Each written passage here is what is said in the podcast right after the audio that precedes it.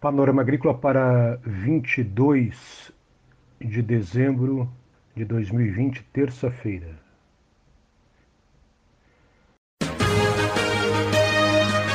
A EPAGRE e a Secretaria de Estado da Agricultura e da Pesca apresentam Panorama Agrícola, programa produzido pela Empresa de Pesquisa Agropecuária e Extensão Rural de Santa Catarina.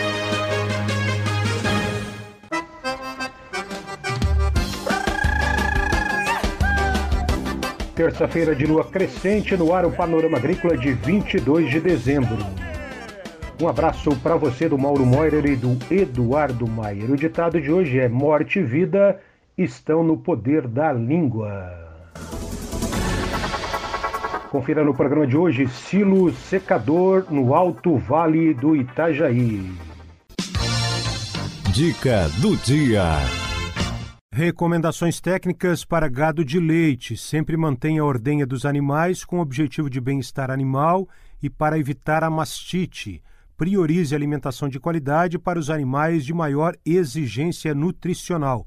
Por exemplo, vacas em lactação até o quarto, quinto mês de lactação. É hora das notícias. No noticiário de hoje nós ouvimos Rodrigo Duria da Cunha, da Divisão de Estudos Apícolas da EPAGRE. Todo o conteúdo técnico da Jornada Técnica de Apicultura e Meliponicultura que ocorreu este ano está disponível para você, apicultor e meliponicultor, na internet. Confira na entrevista com o Rodrigo da Cunha. Olá, Mauro. É uma satisfação estar tá trazendo informações aí, poder falar sobre esse evento que a gente fez esse ano, que foi um sucesso, né, devido aos comentários e à intensa participação do setor. E esse ano, devido às restrições, então, que tivemos aí de aglomerações frente à pandemia da Covid-19, não foi possível realizar o tradicional encontro catarinense de apicultores e meliponicultores Santa Catarina, que esse ano seria o 35º.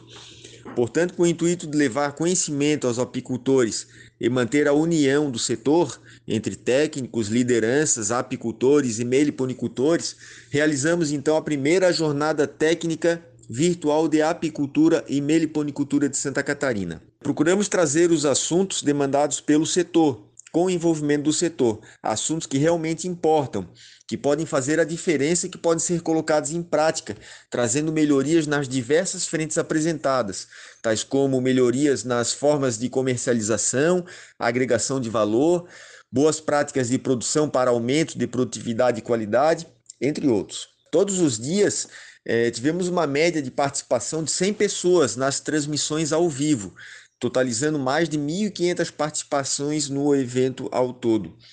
Todas as transmissões ficaram gravadas. Na primeira transmissão que ficou gravada, há mais de 2.800 visualizações. E no total dos vídeos, das gravações, 17 mil visualizações até o momento. Na sua maioria, os participantes foram apicultores, meliponicultores, estudantes e técnicos. Participaram do evento 15 estados de todas as regiões do Brasil. Mais da metade dos estados do Brasil aí participaram do evento, com participações também de pessoas de fora do país. Gostaria de destacar a intensa participação do setor, que sem estar presente, participando, não há trabalho. E nos motiva também a estar pensando e realizando as ações em benefício da apicultura e meliponicultura.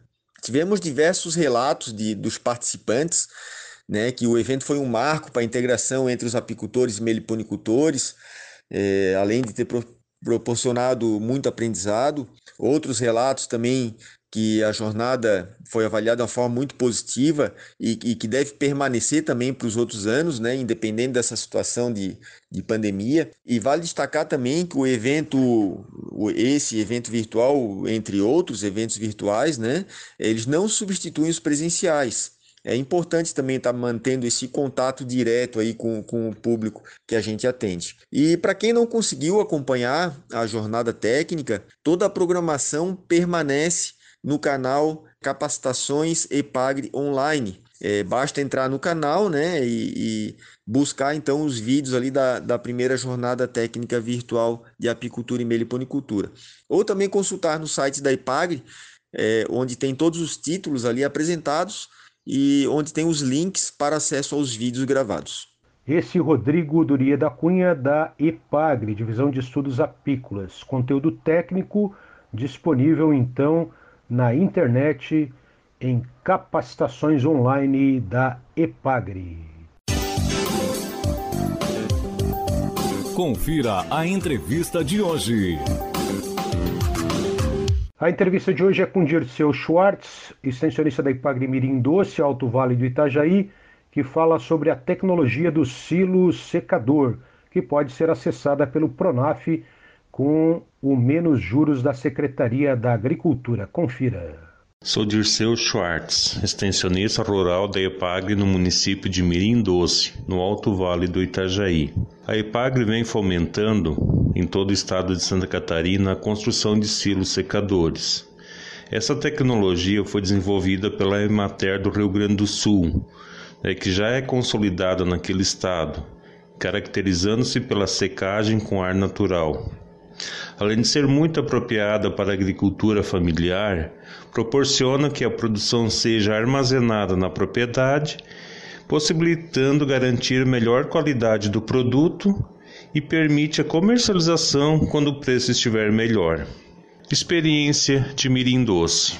Em agosto de 2019, através da EPAGRE e a Nater Mais Gestão, foi realizada uma viagem técnica com agricultores para o Rio Grande do Sul, nos municípios de Santa Maria, Dona Francisca e Agudo, para conhecer experiências cooperativistas. Mas que chamou muita atenção foi que a região é caracterizada por pequenas propriedades rurais familiares e que quase na sua totalidade os resicultores desses municípios têm construído esses silos secadores. E os relatos das famílias visitadas todos elogiaram essa tecnologia, no qual lhes proporciona maior agregação de valor ao produto, por ter qualidade superior aos armazéns tradicionais.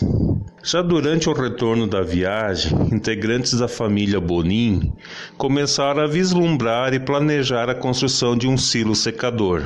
No início de 2020, fomos procurados para orientar, planejar e buscar subsídios para o dimensionamento e construção do silo secador. Por se tratar de um silo com capacidade para armazenar 5 mil sacas de arroz, entramos em contato com o engenheiro agrônomo da Emater do Rio Grande do Sul, Carlos Angonese, que de forma franca e restritiva orientou e dimensionou esse projeto além do apoio de colegas da EPAGRE daqui da região e do estado. Este silo irá armazenar parte da produção deste grupo, composto por quatro famílias, entre eles quatro irmãos. Que vale relatar que o grupo acessou recursos do Pronaf e com apoio do programa Menos Juros da Secretaria da Agricultura. Outra coisa muito importante que este grupo permite que os filhos participam da tomada de decisão e, participa e participam também participaram de todas as etapas da construção. Esse silo foi o segundo concluído aqui no município, porém é o primeiro para fins de armazenamento de arroz e, inclusive, acho também da região do Alto Vale do Itajaí. Ah, então, Dirceu Schwartz, da Ipagre Mirim Doce, esse silo secador tem capacidade para 5 mil sacas de arroz e deve ser utilizado a partir de março.